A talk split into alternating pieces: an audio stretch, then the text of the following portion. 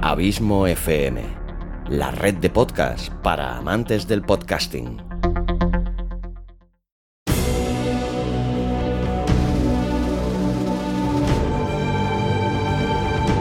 Una producción de Abismo FM, creada para todos aquellos que quieren disfrutar de su tiempo libre escuchando grandes historias.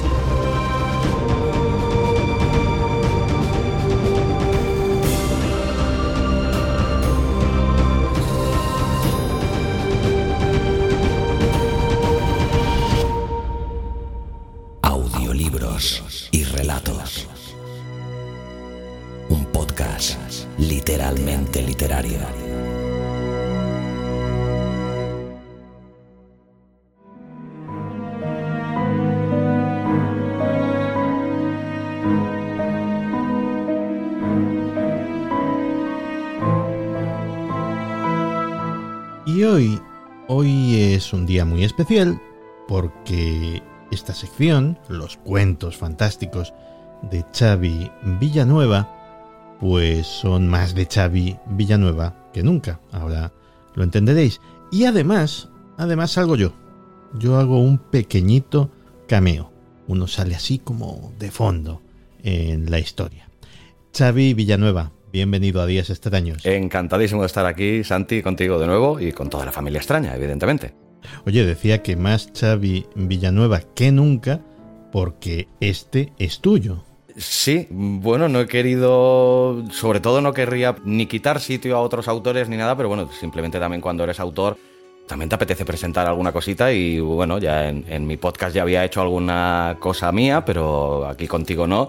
Y bueno, pues también he querido ofrecer la posibilidad de esto pues a todos los oyentes y amigos de la familia extraña que les eh, gusta la sección de cuentos extraños, pues le quería ofrecer un cuento mío, escrito por, por mí. Y bueno, por poner un poquito en antecedentes, eh, explico también, porque a ti ya te lo conté, pero eh, a los oyentes, pues de, de dónde surge un poquito la historia, porque esta historia ya estaba explicada. Un momentito. A ver, sí. Un momentito porque hoy vamos a hacer algo diferente. Venga, sorpréndeme, me encanta la sorpresa. Verás, hoy vamos a escucharlo. Vamos a escucharlo primero y luego, luego comentamos, porque creo además que hay mucho que comentar en este relato. Me gusta la idea, porque cuando me planteaba cómo resumirte las cosas sin hacer spoilers, sin no hacer spoilers Claro. ni nada, digo, pues me la, la verdad que me parece una idea fantástica. Y además tengo un par de cosas que preguntarte.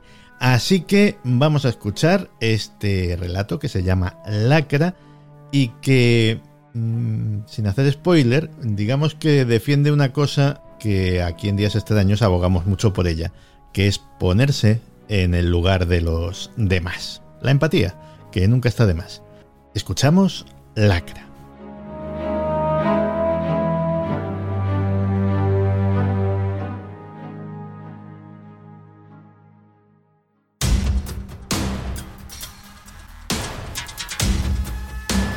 Cuentos fantásticos.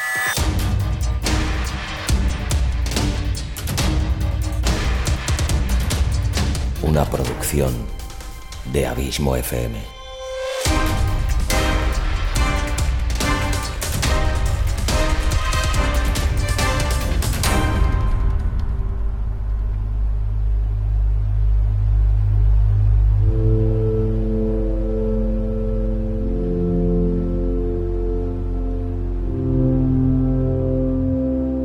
Lacra, de Xavi Villanueva.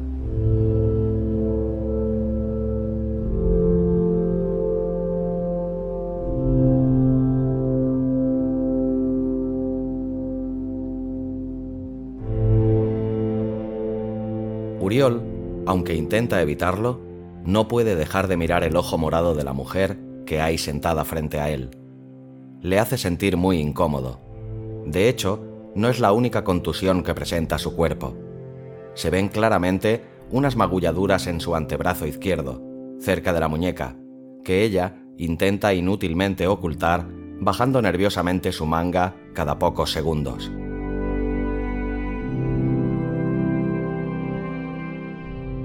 También tiene una fea marca, a todas luces de un bofetón, entre su moflete derecho y el cuello, y vete a saber cuántas más debe esconder la pobre bajo su ropa.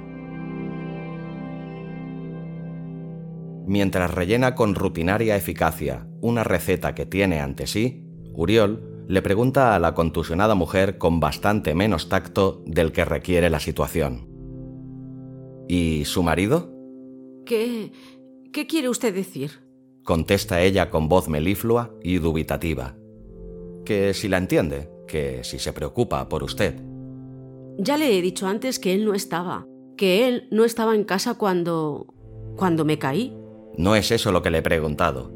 Le espeta Uriol con aún menos tacto que antes. Perdone, no pretendía molestarla. Uriol le acerca un pañuelo de papel del dispensador que tiene sobre la mesa de su consulta, para que ella seque la cinematográfica lágrima que aún se desliza, parsimoniosa, por su amoratada mejilla.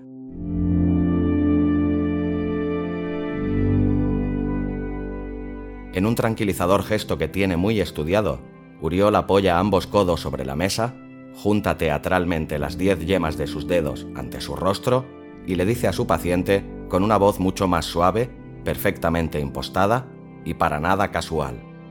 Eh, solo quiero que entienda que no está sola, que para cualquier cosa, la que sea, puede contar con nosotros. Se... se lo agradezco. Su voz es cada vez más débil. Se nota que se muere de vergüenza.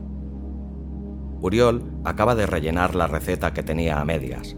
Para acabar, le estampa su imbricada firma y se la tiende a la mujer, que la coge de su mano sin mirarle directamente a los ojos. Se levanta y con menos credibilidad que un político en campaña electoral, le dice, Él no fue, me caí, que tenga usted un buen día. Se levanta torpemente de la silla, con el cuerpo encogido como una débil anciana de treinta y muchos, y sin levantar la vista del suelo, abandona con mucha más pena que gloria la consulta de Uriol.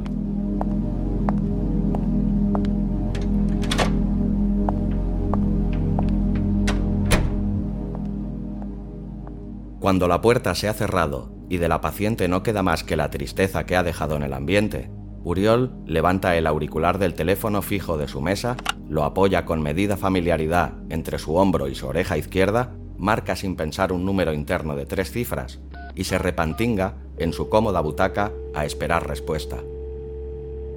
Cuando al otro lado de la línea alguien responde con un monosílabo, Uriol, con cara circunspecta, le dice, Joan, creo que tenemos otro caso de malos tratos.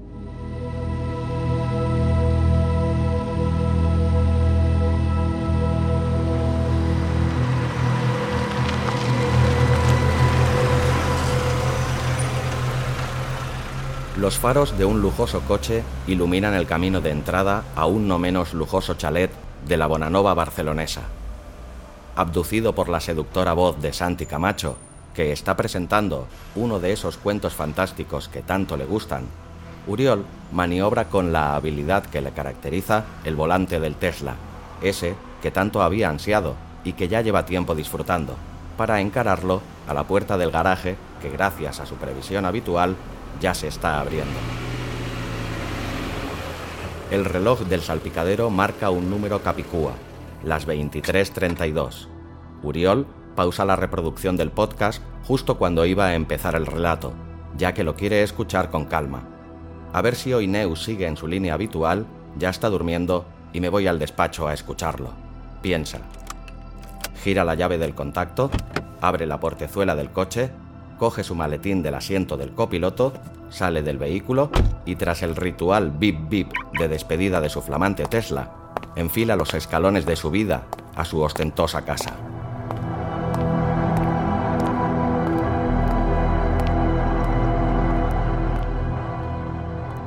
Casualmente, la noche anterior, Uriol sopló más bien con poco énfasis las velas de su cuadragésimo quinto aniversario. La vida siempre le ha sonreído, y él siempre le ha devuelto la sonrisa, aunque ciertamente hace ya tiempo que su sonrisa parece haberse cogido una buena temporadita sabática. Ojalá Neus le sonriera tanto como lo hace la vida, piensa irónicamente mientras abre la puerta que desde el parking da acceso a la casa. Hace ya mucho que no están bien. De hecho, les está comenzando a pasar factura. Si la temperatura sentimental de una pareja pudiera medirse, Uriol valoraría sin dudar los primeros años de su relación con Neus como una calurosa noche de verano en las Bahamas. En cambio, en estos instantes, su relación es más como una gélida noche de invierno en la desapacible Siberia.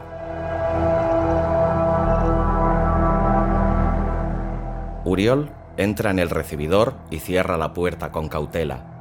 La casa parece poblada únicamente por un ominoso silencio que lo llena todo. Uriol intenta por todos los medios no hacer ruido. Parece que Neus duerme y lo que menos quiere es despertarla. Cuelga la chaqueta de un perchero, deja el maletín justo al lado, deposita las llaves sobre el mueble del recibidor y caminando, casi de puntillas, se dirige hacia la cocina. Se piensa servir una generosa copa de Ribera del Duero, y tomársela mientras acaba de escuchar días extraños. Entra silencioso en la cocina, enciende la luz y para su sorpresa se encuentra a Neus sentada en una silla, más tiesa que un palo, con los brazos cruzados y cara de muy pocos amigos.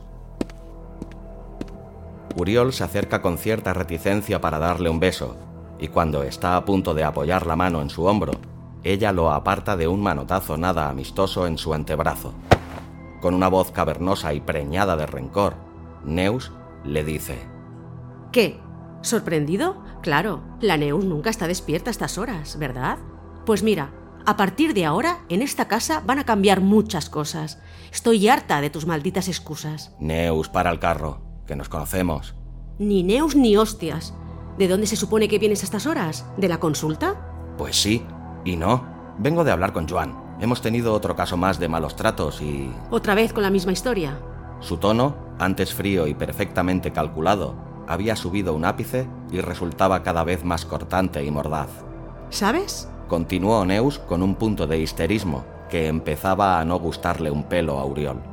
Estoy más que harta de tu enfermiza dedicación con las pacientes. No lo soporto más, Uriol. Es superior a mis fuerzas.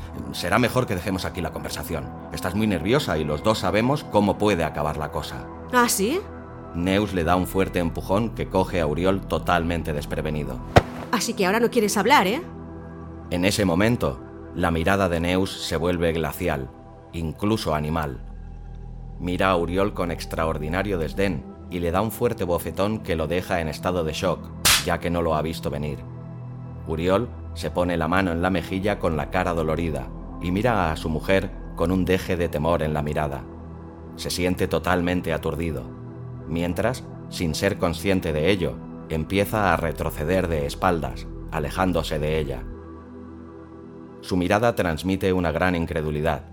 Entonces, Neus coge un cenicero y lo lanza contra él con todas sus fuerzas, golpeándole en todo el centro del plexo solar. Tras el brutal sonido que produce el cenicero al chocar contra el pecho de Uriol, se oyen dos sonidos más. Uno, agudo y estridente, el del cenicero al hacerse añicos al chocar contra el suelo. El otro sonido es uno sordo y doloroso a la vez. El producido por el cuerpo de Uriol al estamparse con fuerza contra el marmóreo suelo de la cocina. Neus está totalmente fuera de sí. En un estado de febril locura transitoria, se abalanza cual bisonte en estampida sobre el semi-inconsciente cuerpo de su marido, que está tendido en el suelo, y empieza a patalearlo con todas sus fuerzas. Uriol, tras el tercer golpe, ya había perdido el conocimiento.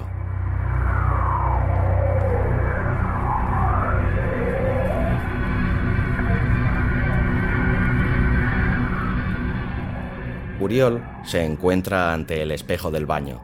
Se ha desprendido de la parte superior de su ropa y está examinando estupefacto las diferentes contusiones y magulladuras que tatúan su cuerpo. No puede creer lo que ve. El centro de su pecho registra un feo hematoma que prefiere no tocar, pues le duele con solo mirarlo. Con sumo cuidado toca su inflamadísimo labio superior, que aún supura un hilillo de sangre. Su ojo derecho no parece suyo, inflamado, entrecerrado y de un color morado intenso que asusta.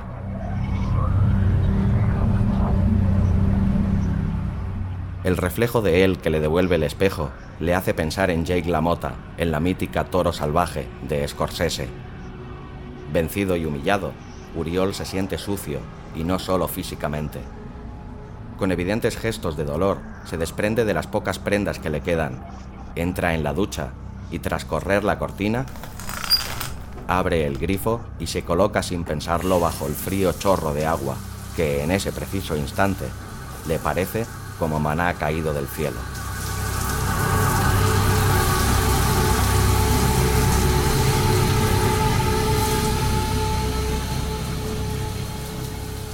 Varios minutos después, cierra el grifo y el baño se impregna de un silencio clamoroso.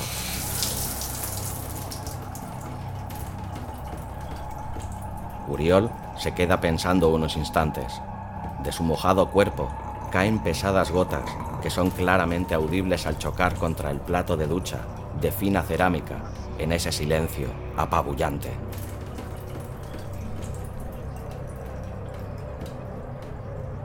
Tras unos segundos que le parecen eones, Uriol corre la cortina del baño con una determinación que no tiene nada que ver con la actitud que tenía en el momento de entrar a la ducha. En su mirada se ha formado un pozo de algo genuino y visceral, casi animal. Ese algo se llama venganza. Coge la toalla de baño, se la echa sobre los hombros cual Superman de tres al cuarto y sale de la ducha vuelve a enfrentarse al reflejo que le devuelve el espejo, con cara de esto no va a quedar así, y pese a sus heridas, sale del cuarto de baño con paso decidido y la mente fija en un único objetivo.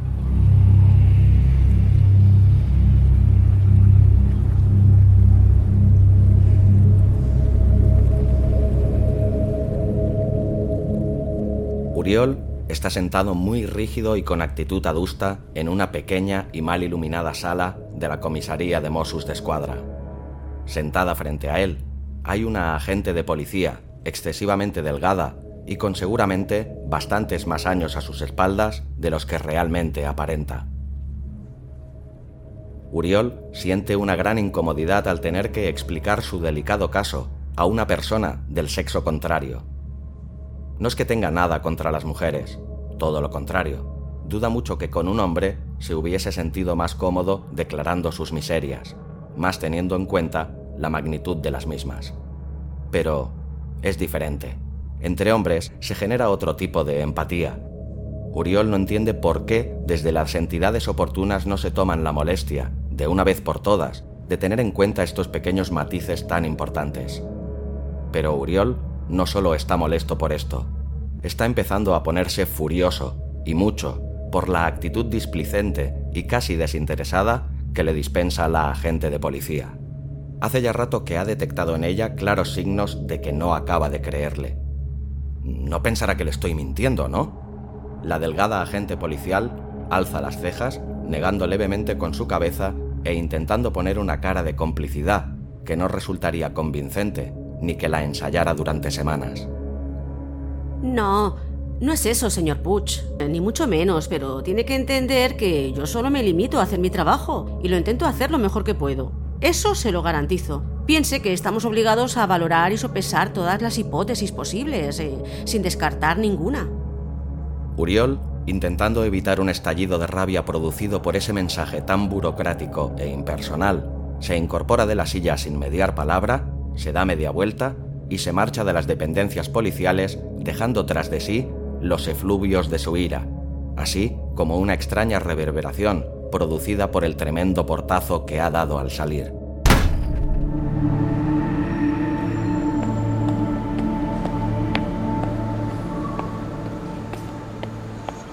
Uriol sale a la calle hecho una furia y aún se enfurece más al darse cuenta que no recuerda en qué dirección está el parking donde ha aparcado su coche. Incapaz de acordarse, ejecuta un traveling circular sobre su propio eje intentando inútilmente orientarse cuando de repente algo llama poderosamente su atención. El titular a toda página de la portada de un periódico que porta un transeúnte que pasa frente a él. Una única palabra, con una tipografía enorme que ocupa toda la página, reza lo siguiente. Lacra. Y como llamativo subtítulo, con el de ayer, ya son 27 los hombres asesinados a manos de sus mujeres en lo que va de año. Una extraña desazón se apodera de Uriol durante unos instantes. Se siente totalmente desconcertado. Los pensamientos se agolpan en su cabeza formando un torbellino de fluctuantes imágenes inconexas que parecen extraídas de la peor de sus pesadillas. Finalmente, aliviado, logra recordar el parking en que aparcó su flamante Tesla. Un tanto conmocionado, Uriol dirige sus pasos hacia el parking en cuestión, que resulta estar mucho más cerca de lo que él mismo cree recordar. Se siente muy confuso y un tanto ofuscado, incluso un poco mareado.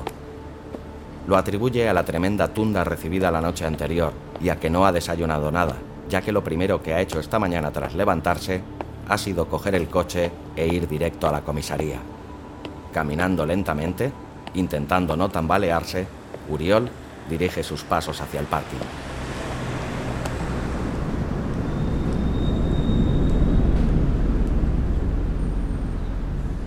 El llamativo Tesla color negro mate de Uriol se encuentra aparcado junto a un parque. La radio está encendida de fondo, aunque Uriol no le está prestando la más mínima atención. En su mente se repiten una y otra vez, en una indeseable moviola sin fin, los impactantes acontecimientos de la noche anterior. Nunca había visto a Neus así, y evidentemente, ella nunca le había puesto la mano encima, ni por asomo, hasta ayer. Es cierto que últimamente no han estado bien, que un insondable abismo se ha abierto entre ellos, que la llama de su amor no solo se ha apagado, sino que hay visos de que no vuelva nunca a florecer. Pero de ahí a lo que pasó anoche, dista un abismo. Uriol no puede borrar de su memoria ni por un instante la mirada de Neus, glacial, amenazante. De sus ojos supuraba un odio cerval e irracional del que Uriol no creía ser merecedor. Esa mirada, esos ojos y la molienda de palos. No podía recordar nada más. De hecho, no había vuelto a ver a Neus desde entonces. No tenía ni idea de dónde podía estar vivía como en una nebulosa constante en la que todo parecía suceder más lento de lo normal. En ese instante, algo que escucha en la radio llama poderosamente su atención. Una voz femenina que dice, Mañana a las 9 de la noche, la Liga de Fútbol Profesional ha convocado en el Camp Nou un partido en contra de la violencia doméstica que disputarán las secciones femeninas del Barça y del Real Madrid. La muy honorable pres... Uriol apaga la radio molesto empieza a estar cansado del tema. Justo en ese momento, unos nudillos golpean el cristal de la ventanilla del copiloto. Uriol da un bote en el asiento y se gira en esa dirección, entre asustado y nervioso. Al ver la cara de quien ha picado, su rostro y su cuerpo se relajan y de sus labios se escapa un casi imperceptible soplido de alivio. Es Gerard, su mejor amigo, y él le ha llamado por teléfono hace un rato. Por eso le está esperando ante la puerta de su casa. Parece que el embotamiento y la niebla que enturbian su mente no se acaban de disipar del todo, pero al menos eso lo recuerda. Uriol acciona el cierre centralizado de su vehículo para que Gerard pueda acceder. Una vez dentro y tras cerrar la portezuela, Gerard le endilga. Pero, ¿se puede saber qué coño te ha pasado? ¿Te ha pasado por encima un tren de mercancías o qué? Ya ves, le contesta con un suspiro Uriol gira la llave del contacto, sale del aparcamiento y con una ágil maniobra se incorpora al fluido tráfico de la capital catalana.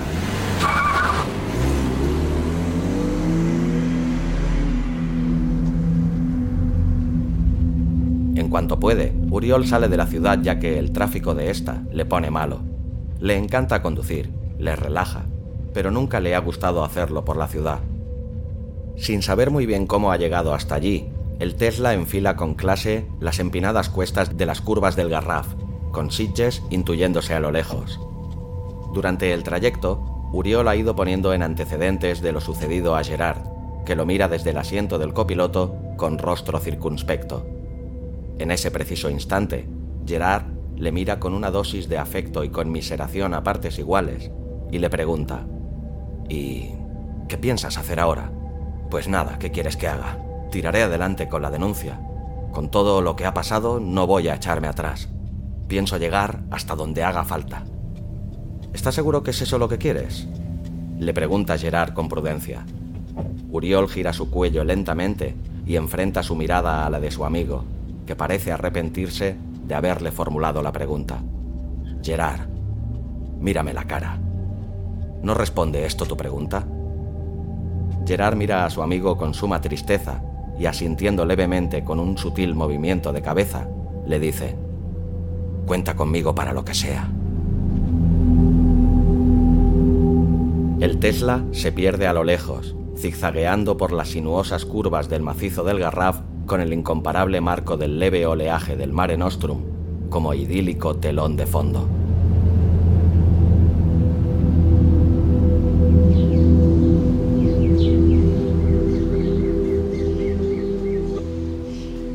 Uriol y Gerard caminan tranquilamente conversando entre los laberínticos setos del parque más antiguo de la ciudad de Barcelona, el de Horta.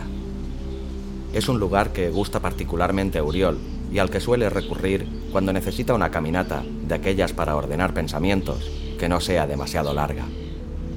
Los días de entre semana son los mejores a tal menester, y este es uno de esos, aderezado con un atardecer con una luz tan fotogénica que hace sentir a Uriol una sensación casi onírica. En la cara de Uriol, como en el resto de su cuerpo, no queda ni rastro de moretones ni magulladuras. El fino rostro de Gerard está ahora poblado por una tupida barba muy cuidada, a tan solo un par de semanas de adquirir connotaciones hipster. En un momento dado, Gerard le coge del antebrazo para detenerlo, lo mira fijamente y le dice, No me jodas, tío. ¿Una simple orden de alejamiento? Así es como pretenden acabar con esta lacra. Sí, poniendo 500 metros de distanciamiento entre agresor y agredido. Gerard, viendo la cara de infinito abatimiento de Uriol, le da un amistoso golpecito en el pecho, intentando animarlo. Va, venga hombre, no te rayes. Piensa que es un primer paso. Pequeño, de acuerdo. Pero al menos a Neus no se le ocurrirá acercarse a ti durante una buena temporada. ¿Tú crees? Uriol mira fijamente a su amigo, intentando ocultar el temor que le atenaza, sin lograrlo. Yo no lo tengo tan claro. Sentencia.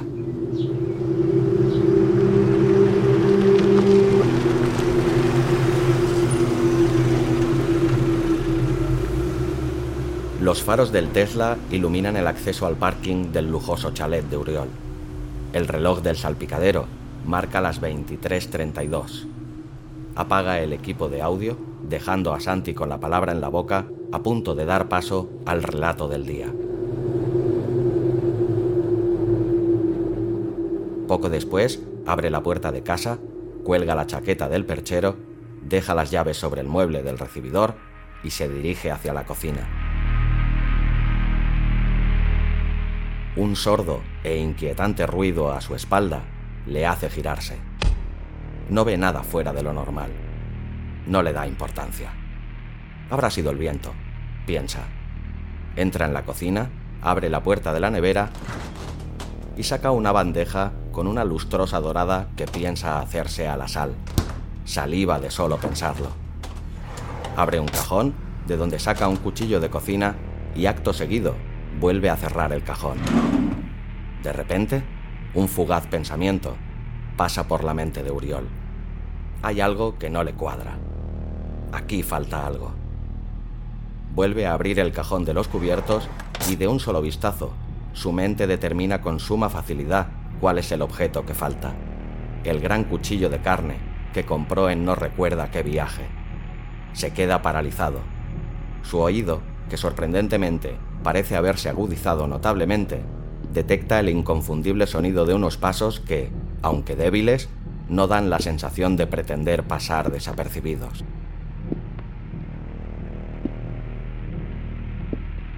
Percibe algo amenazante en esos pasos.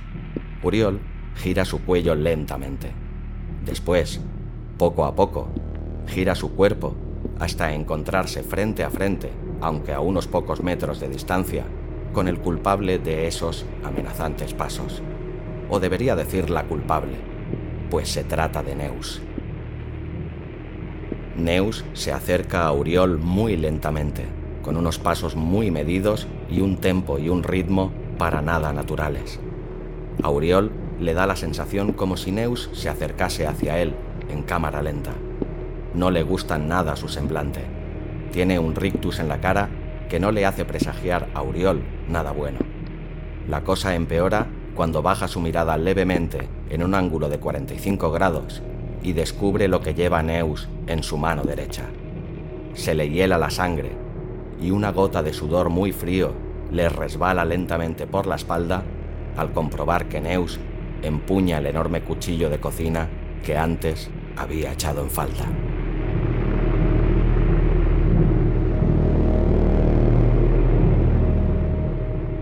Uriol retrocede torpemente un par de pasos y con el corazón desbocado y respirando agitadamente, abre nuevamente el cajón de los cubiertos, buscando infructuosamente algo con lo que defenderse. Neus, impasible y con una mirada entre siniestra y diabólica, se acerca a él con su demencial paso lento, mientras poco a poco va alzando el cuchillo.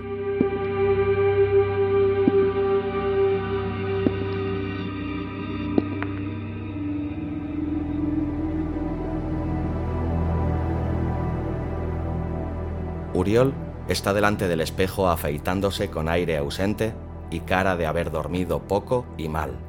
Afeitándose es un decir, ya que hace un buen rato que se ha quedado ensimismado con la cuchilla posada sobre su mejilla izquierda, pero sin moverla. Mira el espejo sin mirarlo. De pronto, un gesto espasmódico de su brazo le hace despertar de su ensimismamiento. Una pequeña gota carmesí se desliza lentamente hacia su labio superior. Uriol pasa el índice de su mano izquierda con despreocupación sobre el labio, haciéndola desaparecer. Se mira en el espejo y se sonríe levemente, recordando algo que ha soñado durante la pasada noche. Acaba de afeitarse con cierta parsimonia, tras lo que se echa una buena dosis de un aftershave que le costó una cantidad de dinero con la que más de una familia podría comer durante casi todo el mes y sale silbando la tonada de un viejo estándar de blues. Cuando va por la mitad del pasillo, oye a lo lejos el murmullo de alguien que trastea algo en la cocina. Neus. Cuando Uriol llega a la cocina, descubre que estaba en lo cierto. Neus está preparando sendas tazas de café con leche y hay colocadas dos rebanadas de pan en la tostadora. Uriol saluda sin mucho entusiasmo. Buenos días. Como única respuesta, recibe un tenso y frío silencio. Uriol no parece darle importancia y agrega, Esta noche he dormido fatal. ¿Tengo un hambre? Neus se da la vuelta portando con cuidado las dos tazas serigrafiadas con vistosos cuadros de Van Gogh, intentando por todos los medios no derramar su contenido por el camino. Antes de llegar junto a Uriol, estando este de espaldas a ella, Neus dice con un hilo de voz. ¿Quieres eh, que te prepare unas tostadas? Uriol se gira lentamente y encuentra el rostro de su mujer mirándolo con una mezcla de repulsión y miedo. Su ojo derecho está brutalmente inflamado y con un gran cardenal de un feo color purpúreo.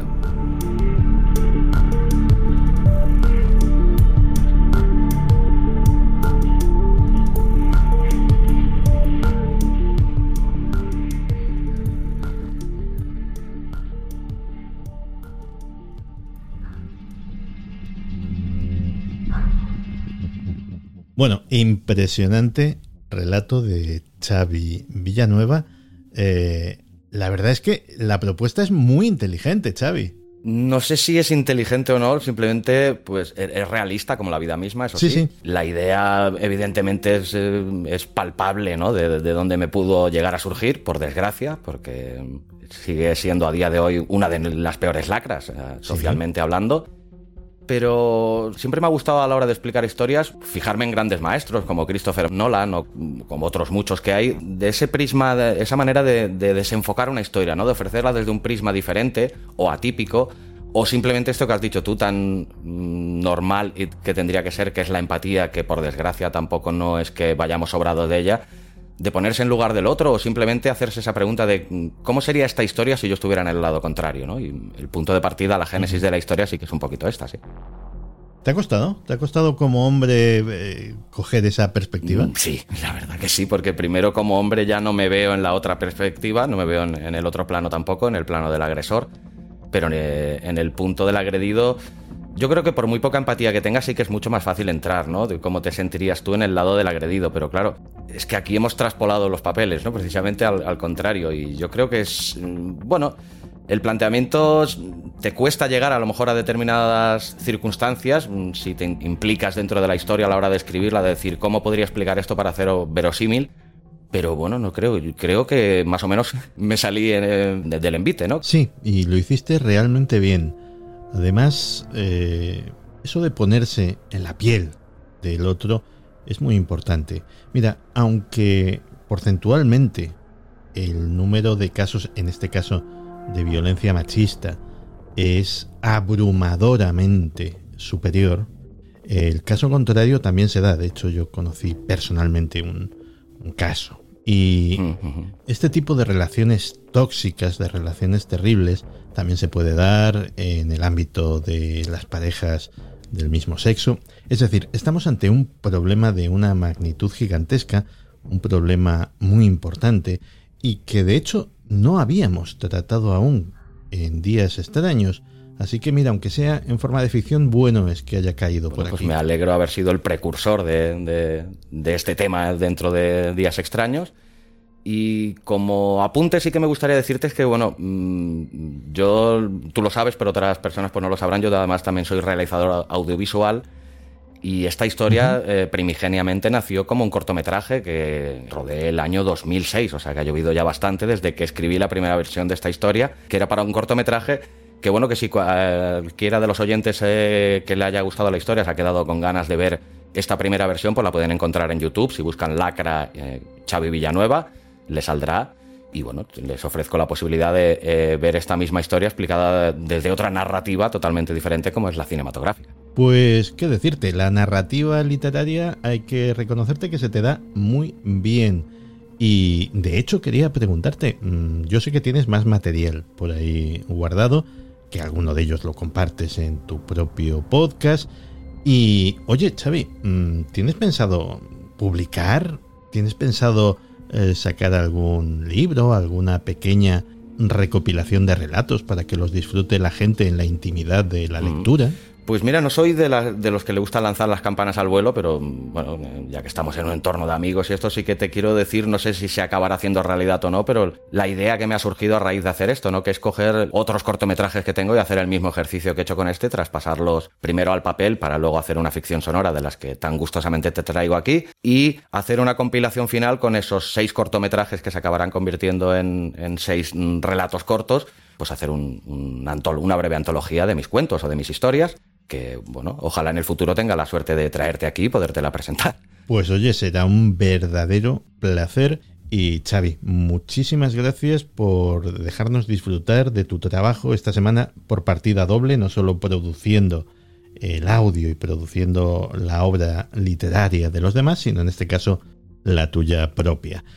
Xavi, Muchísimas gracias, en serio. Las gracias como siempre a ti, Santi. Y no me iré sin decirte también que se me olvidaba que las músicas y ambientaciones sonoras de este capítulo han corrido al cargo de un antiguo amigo también de la familia extraña, como es Iñaki Biriku, que ya colaboró conmigo en la temporada anterior poniendo varias de sus músicas en las creepypastas que traíamos en la anterior temporada. Genial. Pues lo dicho, un abrazo enorme. Fortísimo abrazo, Santi.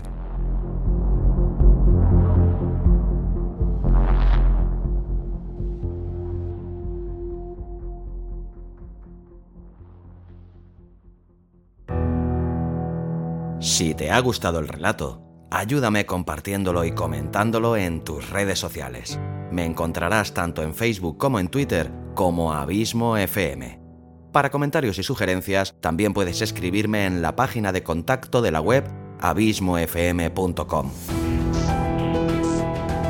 Y si realmente te gusta este podcast, no dudes en suscribirte a él sea cual sea la plataforma desde la que lo escuchas. Es totalmente gratuito. Puedes escucharlo también desde Spotify. Hasta el próximo capítulo.